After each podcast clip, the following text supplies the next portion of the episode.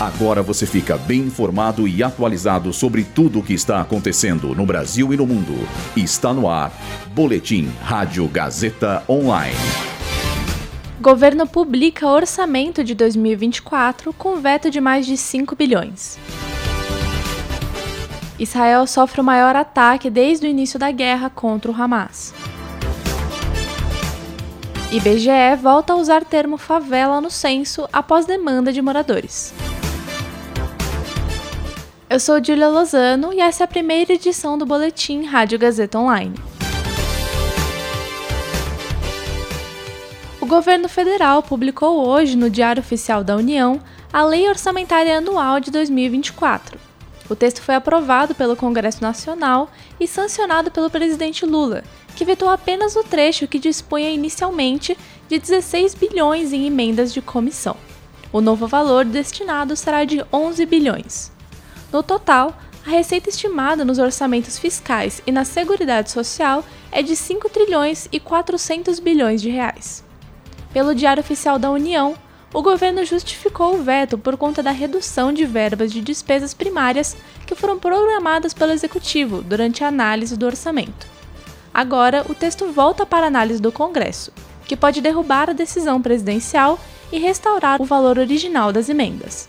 Em entrevista à Rádio Metrópole da Bahia, Lula disse que terá, abre aspas, maior prazer, fecha aspas, em explicar o veto às lideranças partidárias. Após uma explosão em Gaza que matou 21 soldados e horas antes outros três durante um confronto contra o Hamas, Israel registrou a maior baixa desde o início do conflito, que já dura mais de três meses. A explosão foi causada por uma granada que atingiu um tanque que protegia os militares. O ataque também fez com que dois edifícios na região colapsassem e, com os destroços, soterrassem os soldados, culminando no aumento do número de baixas. Em resposta ao ataque, o presidente de Israel, Isaac Herzog, disse aspas, manhã insuportavelmente difícil, fecha aspas.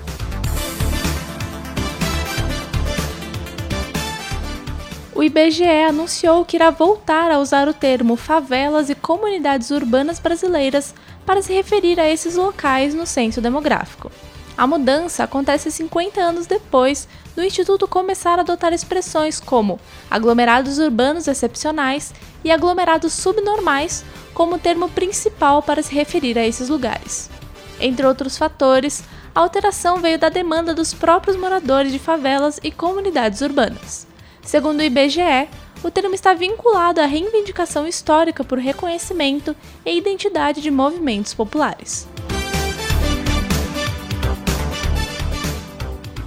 Esse boletim contou com o roteiro de Julia Lozano, Gabriel Borgonov e Heloísa Rocha. Suporte técnico de Agnoel Santiago. Supervisão técnica de Roberto Vilela. Supervisão pedagógica de Rogério Furlan. Direção da Faculdade Casper Libero, Marco Vale. Boletim Rádio Gazeta Online. Rádio Gazeta Online. Você conectado.